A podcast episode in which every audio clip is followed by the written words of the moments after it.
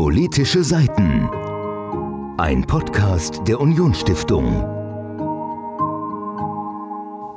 Hallo und herzlich willkommen zu einer neuen Folge von Politische Seiten, einem Podcast der Unionsstiftung. Heute wieder zu Gast meine liebe Kollegin Sophia am Apparat. Gegenüber von dir am Mikro zu Gast im Und- Podcast. Genau, und ich, Tim. Und außerdem haben wir noch mit Ariel Charus Schalika gesprochen über sein Buch Shalom Habibi. Zeitenwende für jüdisch-muslimische Freundschaft und Frieden Erschienen im Hendrich und Hendrich Verlag. in diesem Jahr. Und ähm, genau, mit dem haben wir darüber gesprochen. Das ist auch das Thema der heutigen Podcast-Folge. Shalom Habibi. Wie sieht es eigentlich aktuell mit jüdisch-muslimischer Freundschaft aus? Und äh, allein schon die Formulierung Freundschaft und Frieden anstatt Feindschaft und Krieg auf dem Titel äh, ist eigentlich schon sehr symbolisch dafür stehend, was das Buch im Endeffekt auszudrücken versucht. Und zwar möchte das Buch ein etwas positiveres Bild auf jüdisch-muslimische Freundschaft und Beziehungen werfen. Und ich finde, das gelingt dem Buch auch ganz gut. Ähm, vielleicht einmal kurz zur Person des Autors. Ähm, Ariel Charus Schalika ist 1977 geboren. Er ist der Sohn von persisch-jüdischen Eltern. Allerdings wurde er in Göttingen geboren und ist in Berlin aufgewachsen. Seine Eltern wiederum äh, entstammen beide dem Iran, weshalb er auch sehr, sehr viel zur aktuellen ja, Protestbewegung innerhalb des Irans äh, beitragen konnte. Mit dem habe ich auch äh, über den, die Proteste aktuell im Iran gesprochen. Da könnt ihr euch schon im Interview drauf freuen. Und ähm, genau, also er ist in, in Berlin, im Berliner Wedding ist er aufgewachsen und äh, wurde da unter anderem auch aus antisemitischen Beweggründen von, von anderen Jugendlichen äh, angegriffen. Aber umgekehrt hat er sich auch äh, mit, mit muslimischen Kindern und Jugendlichen befreundet, die auch dann genauso zu ihm gestanden haben und sich für ihn eingesetzt haben. Und was ihm wichtig ist, ähm, jedenfalls so mein Eindruck aus dem Podcast, ähm, aus, also aus dem Interview, das ihr gleich hören werdet, ist, dass das immer, äh, dass diese Medaille sozusagen immer zwei Seiten hat. Und zwar einmal gibt es tatsächlich noch nach wie vor viele Anfeindungen. Es gibt den Nahostkonflikt, von dem wir in Deutschland hier immer wieder sprechen, äh, zwischen Israel und Palästina. Und ähm, das ist aber die eine Seite der Medaille. Und auf der anderen Seite gibt es auch insbesondere im persönlichen Bereich viele positivere Kontakte. Und ähm, ja, genau, also er erläutert dann halt einmal äh, diese, diese, ich sag mal, eher deutsche Sicht äh, der Dinge, weil er ja als, als Deutscher auch in Deutschland aufgewachsen ist, ist nachher nach Israel umgezogen, ähm, hat dort beim israelischen Militär, äh, war er Sprecher gewesen, ist dadurch viel gereist, nachher bei der äh, israelischen Regierung äh, jetzt angestellt mittlerweile, reist dadurch viel auch, ähm, ich sag mal, in, in diplomatischer Weise und äh, versucht zum jüdisch-muslimischen Frieden beizutragen. Und ähm, ja, genau, davon handelt sein Buch. Sophia, du hast es angesprochen, der jüdisch-muslimische Frieden beziehungsweise die sich im Laufe der Zeit verbessernden Beziehungen zwischen den beiden Glaubensgemeinschaften. Die Weltgeschichte ist ja geprägt von den großen Konfliktlinien ähm, der, der Juden und der Muslime, die quasi in einer Konkurrenz ähm, der Religionen und auch auf dem Flecken Erde, wo sich die Länder ja befinden, äh, ständig stehen und immer noch, also ständig standen und immer noch stehen. Und er schildert Begegnungen und Erfahrungen, die er gemacht hat, auch besonders in der arabischen Welt, wo es ja eine lange, lange Zeit und im Prinzip heute noch ähm, quasi unvorstellbar ist, dass ähm, man als Jude sicher auf die Straße gehen kann. Aber er schildert Situationen, wo es sich doch ganz anders verhält, wo man als Jude willkommen geheißen wird, wo sich Freundschaften zwischen dem Staat Israel und ähm, anderen Staaten im Nahen Osten, auch mhm. äh, in der arabischen Welt ganz viel, ähm, bewegt sich dort allmählich. Ähm, das hat er auch gesagt, dass es inoffizielle Gespräche gibt und auch Fortschritte und dass mhm. das noch nicht bereit ist, um an die Öffentlichkeit zu gelangen, weil mhm. es gibt immer noch gesellschaftlich diesen Vorbehalt, diesen großen Vorbehalt, weil viele Ressentiments ähm, auch kulturell verankert sind, aber dass es auch auf ähm, mit Initiative der Vereinigten Staaten hat er ja geschrieben, dass die quasi auch vermittelt haben zwischen mhm. Israel und ähm, einem arabischen Emirat und es da schon sehr gute Beziehungen gibt und dass es da auch das Abraham-Abkommen war, den, der Abraham, der Urvater, der ähm, einer der Urväter der Bibel. Wir haben ja dann die drei monotheistischen Weltreligionen, das Christentum, den Islam und das Judentum. Und die haben sich eben in diesem Protokoll auf ihre gemeinsame Wurzel verständigt, was ja eben die äh, Geschichte rund, rund um Abraham ist. Und dieses Abkommen ist nach ihm benannt und ist ein Meilenstein, ein großer Meilenstein in der Geschichte ähm, deutsch also nicht deutsch-israelischer Freundschaft, das unter anderem auch, aber es geht wirklich darum, dass es die ähm, jüdisch-muslimische Freundschaft und der jüdisch-muslimische Frieden ist, der dort gefördert wird und durch dieses Abraham-Abkommen auch in einer gewissen Weise ratifiziert wird. Und was man schwarz auf weiß besitzt, das kann man getrost nach Hause tragen, wie es ja im Faust schon steht. Und das gilt für diesen Fall besonders und ist ein großer Fortschritt und ein großer Fortschritt und sehr zu begrüßen. Genau. Und ähm, vielleicht, also ohne dem Interview zu stark vorgreifen zu wollen, äh, was vielleicht auch ganz schön und, und positiv in die Zukunft blicken lässt, ist, dass es nicht nur auf staatlicher Ebene wie bei den äh, Abraham Accords ähm, oder den äh, dass es nicht nur auf staatlicher Ebene Annäherungen gibt, sondern auch auf, auf zwischenmenschlicher Ebene. Und was ich dazu eigentlich ganz bemerkenswert finde, ist, dass, dass Ariel Charus Shalika in sich selbst so viele äh, Identitäten auch vereint, ähm, dass, dass er zum, zum einen in, im Kontakt mit, mit anderen Menschen, in Kontakt mit muslimischen Mitmenschen, durchaus auch zeigt, dass es auf friedliche Weise auch geht. Ähm, und um das Ganze vielleicht jetzt nicht zu weit vorzugreifen, sondern in Aries Worten ausdrücken zu können, geht es jetzt zum Interview. So, mir gegenüber sitzt jetzt Aries Charus Shalika, der Autor des Buchs. Und äh, zum Eingang würde ich dich einmal gerade bitten, dich selbst kurz vorzustellen, ganz kurz in aller Frische sozusagen, ähm, hm. weil es ist immer ein bisschen spannender, wenn man sich selbst vorstellt, als wenn ich die äh, Beiträge aus dem Internet sozusagen einmal ablese. Ja, absolut. Also erstmal kurz ist schwierig, ganz kurz ist noch schwieriger. ja, also mit, mein, mit meiner Lebensgeschichte, mit meinen tausend Identitäten mhm. und allem, wo ich so involviert bin. Aber ich versuche mich kurz zu fassen. Ich bin in Deutschland geboren, 1977, bin Sohn persisch-jüdischer Eltern. Ähm, habe dann in Berlin meine Jugend erlebt, die war teilweise sehr tough. Äh, das erzähle ich in einer Autobiografie. Äh, und dann bin ich ausgewandert nach Israel und habe in Israel halt ein neues Leben begonnen.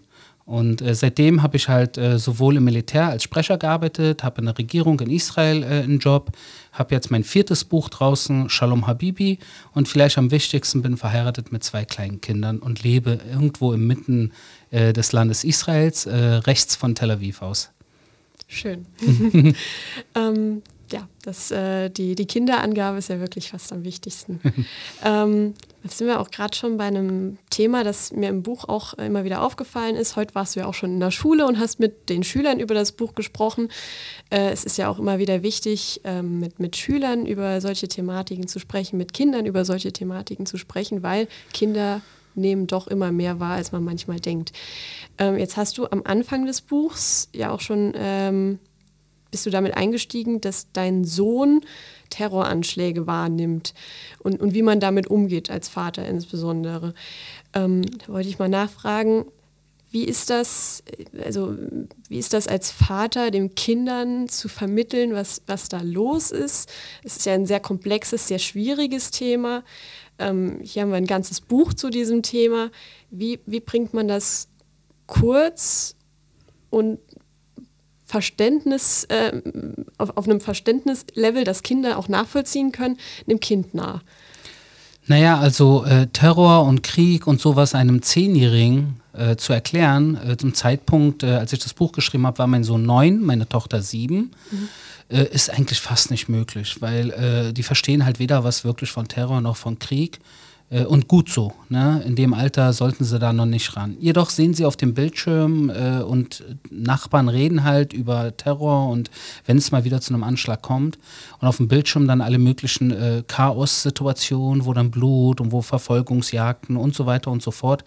Und ich habe mich dann halt, ich, ich fange dieses Buch an mit einer Situation, in einem Dialog mit meinem Sohn, der halt wirklich äh, auf dem Bildschirm starrt und einen Anschlag halt mitverfolgt, äh, wo die Polizisten hinter Tätern her sind. Ja, und dann die Frage von ihm kommt, wieso tun die das? Wieso wollen die Araber uns töten? Und, äh, und ich habe verstanden, dass er das, äh, das dann in diesem Gespräch erzähle ich dann halt, dass ich irgendwann gemerkt habe, dass er schon mal irgendwie äh, äh, eine ähnliche Frage gestellt hat und dass ich schon mal mit ihm dieses Gespräch in eine andere Richtung hatte, und zwar in einer Kriegssituation ein Jahr zuvor. Und ich halt dann immer wieder versucht habe, jetzt und wie vor einem Jahr, ähm, ihm einerseits zu erklären, schau, Terror gibt's, das sind Menschen, die böse sind, Menschen, die töten wollen, Menschen, die vielleicht unzufrieden sind, Menschen, die irgendwie mit Hass erzogen wurden und so weiter und so fort. Aber, und dieses große Aber, wo dann der Hauptteil kommt, der soll ihn halt irgendwie positiv stimmen. Dass es Menschen gibt, die nicht so sind, Menschen, die positiv sind, Menschen, die Freundschaft wollen, Menschen, die, Menschen, die Frieden wollen. Und er soll wissen, es gibt sowohl als auch. Äh, das heißt einerseits halt die harte Realität, die ich sage jetzt mal, Gefahren vielleicht schon in diesem Alter irgendwie erklären, aber ihn nicht zur Verzweiflung bringen in diesem Alter, dass überall Gefahren lauern, sondern im Gegenteil, das ans gute Menschen zu glauben. Mhm. Ähm, jetzt äh, kommt ja auch über das Buch hinweg immer wieder ähm, dieser Vergleich, also diese Metapher, sage ich jetzt mal, mit den zwei Seiten der Medaille. Also, dass es äh, auf der einen Seite natürlich immer die, die, die Negativbeispiele gibt, aber du versuchst ja in dem Buch vor allem auch Positivbeispiele ähm, mhm herauszubilden. Und äh, was du allerdings auch in, im Rahmen des Buchs einmal zugeben musst, ist, dass ähm, dadurch, dass die Negativbeispiele halt dennoch präsent sind, man dann gerade jetzt in Bezug auf die Kinder, ich, ich denke da an das Beispiel der Kindergärtnerin äh, von deiner Tochter, wo man, wo man sich vielleicht nicht ganz sicher war, kann man mhm. das Kind jetzt wirklich in die Hände der Kindergärtnerin geben? Wie geht man denn mit, mit solchen Vorurteilen, die einem dann do, ja doch noch im Hinterkopf stecken, auch wenn man positiv denken möchte, wie, wie geht man damit dann auch selbst als erwachsene Person um? Ja, es ist schwierig, weil man halt nicht in den Menschen, der dir gegenübersteht, wirklich eintauchen kann. Und der Mensch gegenüber, der kann einerseits äh, äh, positiver Absicht sein, er kann aber auch negativer Absicht sein. Und es kann sich auch auf den Kopf stellen, je nachdem, wie der Mensch dir gegenüber jetzt, äh, äh, was er erlebt hat, er oder sie. Mhm. Äh, vielleicht hat derjenige, der eigentlich dich monatelang begleitet und immer positiv mit dir war, hat vielleicht in seinem entfernten Familienkreis irgendwas Negatives erlebt angenommen jetzt in Israel äh, sein Bruder oder sein Cousin oder, oder der Ehemann äh, wurde irgendwie verwundet oder getötet. In irgendwas ist da Negatives passiert und das könnte natürlich auch einen Einfluss ausüben auf die Kindergärtnerin von meiner kleinen Tochter. Ähm, und es gibt diese Situation leider im Leben, in Israel wie auch hier, wo Menschen dann plötzlich äh, äh, gewalttätig werden, weil sie aus Hass und Frust, aus irgendeiner Situation heraus äh, plötzlich auf den Kopf gestellt werden. Ne? Mhm. Äh, und das sind menschliche Situationen, die kenne ich, ich weiß, dass sie existieren. Und deshalb habe ich im Hinterkopf natürlich auch immer irgendwie, ich sage jetzt mal, ja, ich bin mir dem bewusst, äh, dass es nicht nur Freunde und ich sage jetzt mal Friede, Freude, Eierkuchen gibt, sondern dass es auch Gefahren gibt, dass es Menschen gibt, die ideologisch voller Hass sind, dass Menschen gibt, die sind bereit, für ihre Sache zu sterben, zu töten. Äh, das wissen wir ja, das ist nichts Neues. Äh, und weil das so ist, ähm, besonders wenn es um meine eigene Tochter und meinen eigenen Sohn geht, bin ich halt ähm, vorsichtig und ja, äh, in dieser einen Szene natürlich schießen mir Gedanken durch den Kopf in einer Kriegssituation. Kann ich meine Tochter jetzt in Israel einer, einer muslimischen Frau, einer muslimisch-arabischen Kindergärtnerin einfach so anvertrauen? In einer Kriegssituation, wo ich auch noch in Uniform, weil ich zum damaligen Zeitpunkt Sprecher der israelischen Armee war, kann ich das mit reinem Gewissen machen, ohne dass ich äh, meine kleine Tochter gefährde. Mhm. Und es gab bei mir zu Hause eine Diskussion mit meiner Frau darüber. Am Ende haben wir uns entschieden, dass wir ich sage jetzt mal in Anführungsstrichen, das Risiko eingehen, so dramatisch es klingen mag, weil es war in einer Kriegssituation, nicht irgendwie jetzt eine Standardsituation. Und wir haben unsere Tochter abgegeben und meine Tochter kam jeden Tag sehr, sehr glücklich zurück von dieser Kindergärtnerin. Im Buch existiert ein Foto und man kann, glaube ich, anhand des Fotos sehen, äh, dass meine Tochter mit der Kindergärtnerin und mir äh, eine Art sehr äh, innige, freundschaftliche Beziehung hatten. Mhm. Das ist schön. Ähm, auch so solche positiven Beispiele aus der persönlichen Ebene insbesondere äh, zu hören, weil im Endeffekt ähm, kann ja, ich sag mal, ein Staat noch so viele Friedensverträge unterschreiben, wenn nicht auch auf persönlicher Ebene äh, Annäherung erfolgt.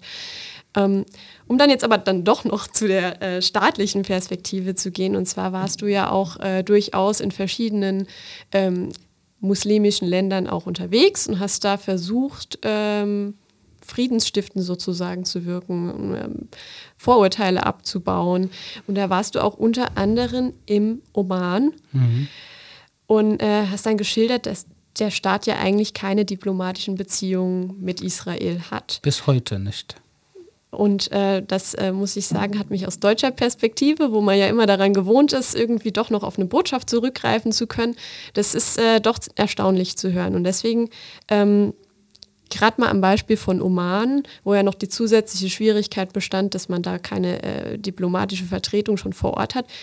Wie funktioniert es dort vor Ort, Diplomatie wirken lassen zu können? Wie funktioniert das, sich dort zu vernetzen, wenn man an und für sich keinen israelischen Ansprechpartner vor Ort mit dabei hat? Ja, also erstmal, ich bin äh, da im Auftrag der Regierung mit mhm. äh, gewesen. Ich war auch mal eine Zeit äh, Berater des Außenministers.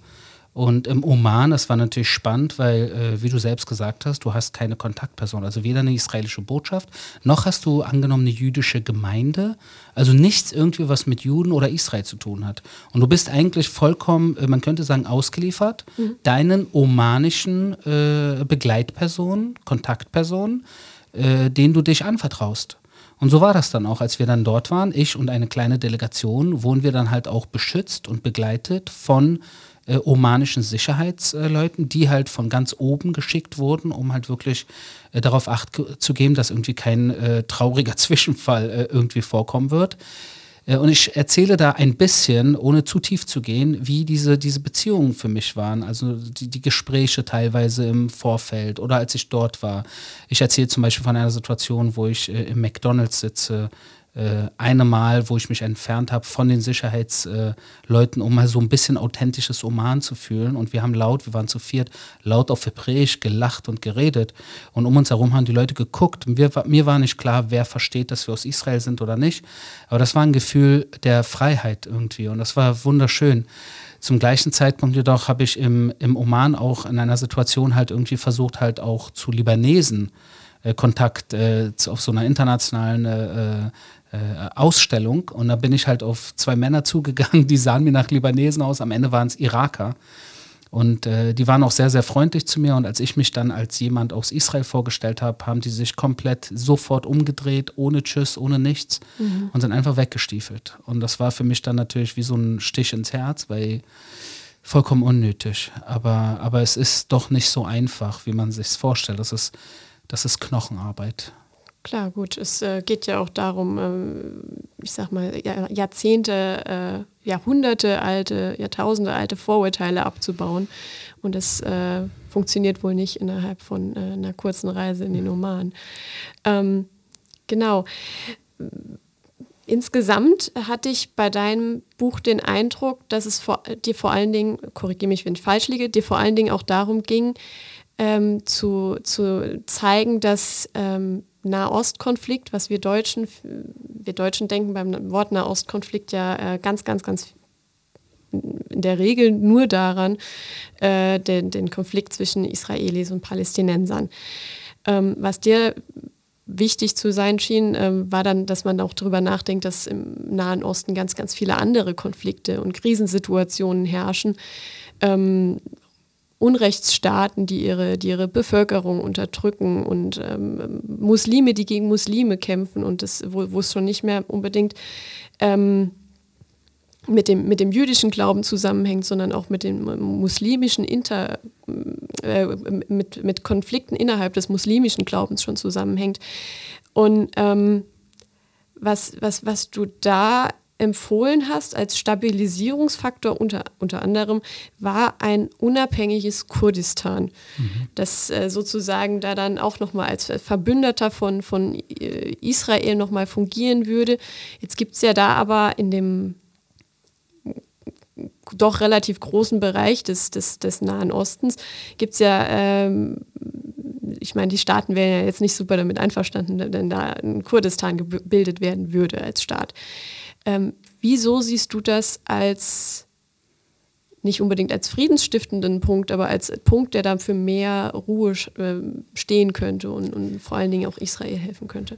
Ja, also es gibt ja in Israel, also Israel im Nahen Osten ist halt in einer Situation, wo du halt äh, Freund und Feind sehr nah beieinander hast. Hass und Liebe sind da, das sind die zwei Seiten der Medaille. Die habe ich auf individueller Basis kennengelernt, wie ich erzähle im Buch zum Beispiel von einer Kindergärtnerin oder in der israelischen Armee, wo ich mhm. Kollegen hatte und Kolleginnen, die äh, muslimisch und arabisch waren, aber auf Staatslevel natürlich auch Feinde wie Freunde. Immer mehr Freunde zum Glück. Eine dieser Freunde ist, sind auch die Kurden. Äh, nur haben die Kurden keinen eigenen Staat. Und das sind halt mehrere Punkte, die ich im Buch bespreche. Äh, einerseits habe ich selber auch ein bisschen kurdische Identität in meinem Familienkreis, mhm. äh, das erzähle ich im Buch.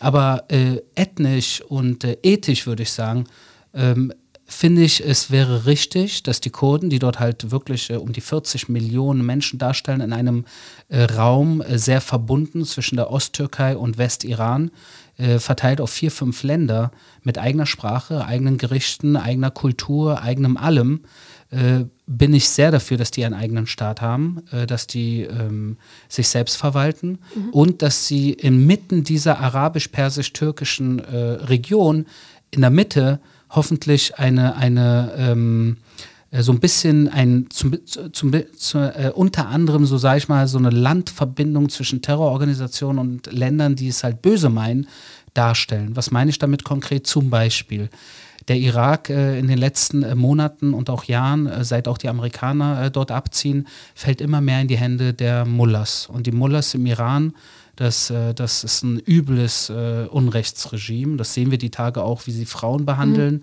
Und äh, ich weiß nicht, ich habe selber noch Familie im Iran und ich weiß, das, was wir sehen über die Bildschirme, ist bei weitem nicht, was wirklich dort passiert. Mhm. Also es ist wirklich übel, wie dort äh, diktatorisch und autoritär die eigenen äh, Menschen geknechtet werden. Ja. Frauen wie Männer, Alte wie Junge, also jeder, der irgendwie nicht mitmacht, wird dort zum, zum Opfer gemacht. Und das ist wirklich gruselig und ich habe auch persischen Ursprung, deswegen bedrückt, bedrückt mich das sehr. Und zwischen dem Iran und dem Libanon, in der Mitte Syrien und Irak, besteht halt wirklich so, so eine Art Landbrücke, wo die Mullahs bis zur Hisbollah im Libanon halt wirklich dieses ganze Territorium äh, für sich beanspruchen. Und die Kurden leben halt mittendrin. Und wenn du jetzt strategisch gedacht, jetzt mal aus israelischer Sicht, diesen, diese Landbrücke in der Mitte brechen würdest mit einer autonomen kurdischen Region, dann würdest du diesen, diesen Terrorfluss zwischen Teheran und Beirut, den könntest du damit äh, mhm. cutten. Und das wäre an sich schon mal eine richtige Sache. Aber wie ich am Anfang gesagt habe, glaube ich und bin ganz fest der Überzeugung, und ich kenne sehr viele Kurden, die auch äh, mir gegenüber zumindest auch sehr positiv drauf sind, äh, sowohl in Deutschland als auch als an anderen Orten. Äh, sie haben einfach einen eigenen Staat verdient. Ich glaube, es ist nicht äh, okay, dass so ein großes Volk mit so einer Geschichte, mit einer jahrtausendalten Geschichte, nicht irgendwie äh, einen eigenen Staat haben darf. Mhm. Das finde ich nicht okay. Okay. Uh, vielen Dank für deine ähm, Ausführungen. Ich lasse das jetzt mal so stehen. Mhm. Ähm, jetzt hast du eben schon kurz angesprochen, die, die, äh, was man aktuell so aus dem Iran hört, insbesondere in Bezug ähm, auf die äh, ja, wie nimmst du denn die äh, Protestbewegungen, die dort aktuell ja vorherrschen, hm. wahr? Und äh, siehst du da auch einen, einen, gewissen Wandel, der sich da überhaupt gegen dieses Regime vollziehen könnte? Auch dadurch unterstützt, dass ja weltweit Proteste durchaus ähm, im Sinne der, im Sinne der Bevölkerung auch ähm, vonstatten gehen. Absolut. Ja, also äh, erstmal äh, dieses Regime dort im Iran äh, ist ein Unrechtsregime mhm. und das, äh, ich glaube, das ist mittlerweile überall auf der Welt angekommen. Es ist jedoch äh, bitter, dass es nicht das erste Mal ist, dass diese Bilder aus dem Iran kommen. Das heißt, äh, äh, Protestwellen gab es immer wieder. Wir sind jetzt im Jahr 2022, aber ich kann mich an 2019 erinnern und 2017 erinnern und natürlich die Grüne Revolution 2009 und 1999 und so weiter und so fort. Also diese Protestwellen, äh, wo äh, die Revolutionsgarden, das ist so eine Art Leibgarde der Mullahs, da wirklich das knallhart äh, niedergeschlagen haben, Menschen äh, mit Baseballschlägern von ihren Motorrädern einfach umgenietet haben mhm. und die dort am Straßenrand verblutet lassen haben, das kam immer mal wieder vor. Also das ist nicht das erste Mal jetzt. Und der Pessimist in mir sagt, da es nicht das erste Mal ist und wir diese Bilder schon kennen und es immer wieder kommt, äh, werden sie wahrscheinlich auch dieses Mal mhm. es blutig niederschlagen. Und, äh, und äh, auf der Welt sind auch diejenigen, die protestieren, das sind oft Exil-Iraner. Also es gibt jetzt zum Beispiel auf deutscher Straße nicht tausende Deutsche, die überall jetzt empört mhm. auf die mhm. Straße gehen, um zu protestieren. In der Regel, wenn man das genau beobachtet, und das weiß ich, weil ich persische Freunde in Deutschland habe, äh, werden diese Protestaktionen von Exil-Iranern äh, geleitet, mhm. angeführt und dann kommen dann natürlich welche dazu, die halt befreundet sind und die das richtig finden.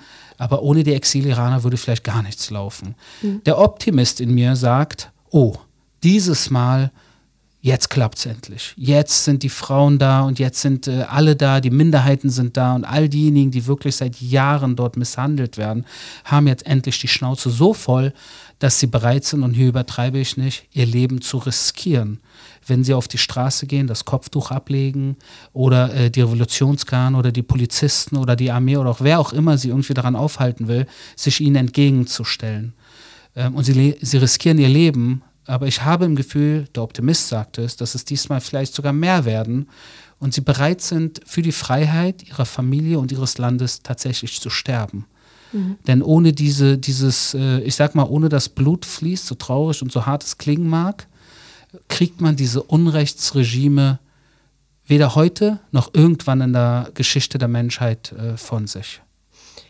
Erwartest du dir da auch mehr Unterstützung von der, von der Weltgemeinschaft oder ähm, denkst du, das muss doch intrinsisch aus dem Staat heraus ähm, ja, sozusagen das, erfolgen? Hm, das ist ein hartes Thema. Mhm. Das ist wirklich ein hartes Thema, weil wir haben, wir wissen ja, es ist ja vieles schon auf der Welt passiert, wo man Parallelen so ein bisschen ziehen kann. Es ist immer irgendwie anders, aber so ein bisschen, wenn man sich anguckt, zum Beispiel der Westen in Irak oder in Afghanistan oder dieses, dieses von außen und auch im Iran hat der Westen immer gut mitgemischt. Äh, Beispiel 1953, der Sturz von Mossadegh damals, das ist jetzt ein bisschen zurück, aber immerhin, das kann man nachgoogeln. Mossadegh 1953 wurde gestürzt vom CIA und von den Briten damals. Mhm und da hat der Westen halt reingefunkt. Und dieses Reinfunken hat sich dann negativ ausgeschlagen. Das soll nicht heißen, dass jedes Mal, wenn der Westen irgendwie äh, mitmischt, dass das negativ ist, weil man kann als Westen, als freie Demokratien mit dem Gewissen, sollte man zumindest es nicht können, zuschauen, wie Menschen in anderen Ländern äh, einfach mal äh, von ihrem Regime äh, totgeprügelt werden. Ich glaube, als freie, demokratische, freiheitliche Nation im Westen der Welt sollte man Einsatz zeigen. Aber der Einsatz, äh, wenn man halt militärisch davor geht, äh, ist oft problematisch. Und deshalb äh, bin ich der Meinung, dass in erster Linie eine Revolution und ein Umbruch dort im Iran muss von innen passieren. Dieses Innen kann von außen, ich sage jetzt mal, äh, angefeuert werden. In erster Linie von Exil-Iranern, die meisten in Amerika, in Deutschland, in Frankreich, in England, die auch alle Verwandte und Freunde haben im Iran. Das mhm. heißt, das spricht sich sehr schnell rum und heute, heute sowieso über die sozialen Netzwerke. Aber so ein bisschen sollte, sollten westliche Nationen äh, das Regime auch so ein bisschen, so wie man es vielleicht mit äh, Putin macht, da sollte der Dialog komplett gekippt werden. Also man kann mit Unrechtsregime, ob das jetzt äh, Putin ist, äh, mit dem, was er macht, oder ob das Nordkorea ist, oder ob das jetzt das iranische Mullah-Regime ist, mit denen gibt es meiner Meinung nach überhaupt gerade nichts zu diskutieren. Mhm.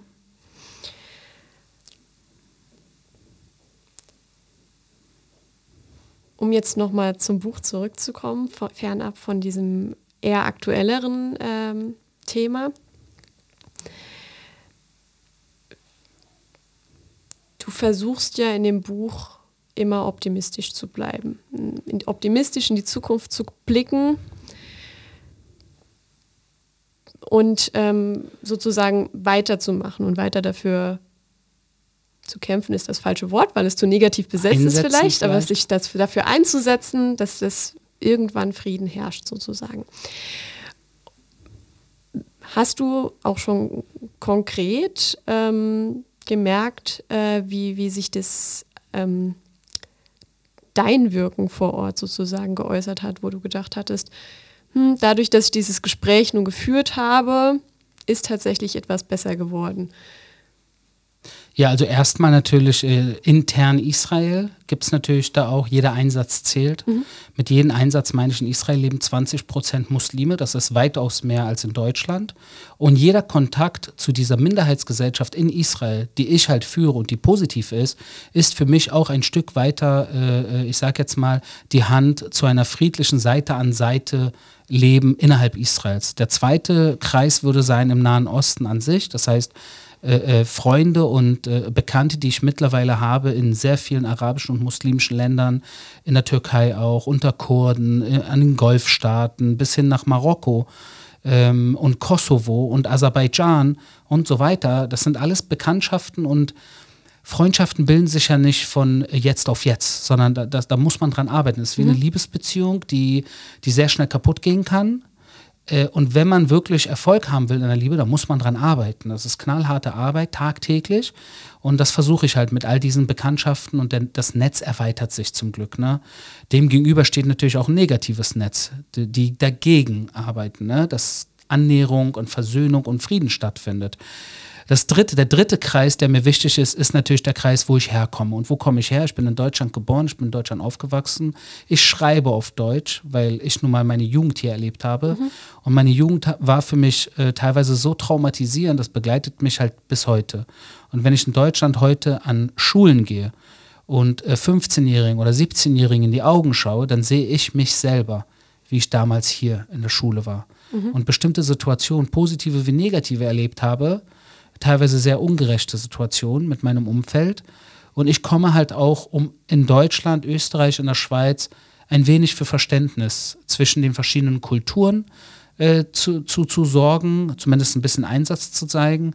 Mir geht es aber auch wirklich darum, dass, äh, ich sage jetzt mal, Deutsche ohne Migrationshintergrund, ähm, die teilweise, ich sage jetzt mal, die Vergangenheit der, der Großeltern oder Urgroßeltern äh, nicht ähm, vielleicht nicht verarbeitet haben oder nicht wirklich Bezug zu haben.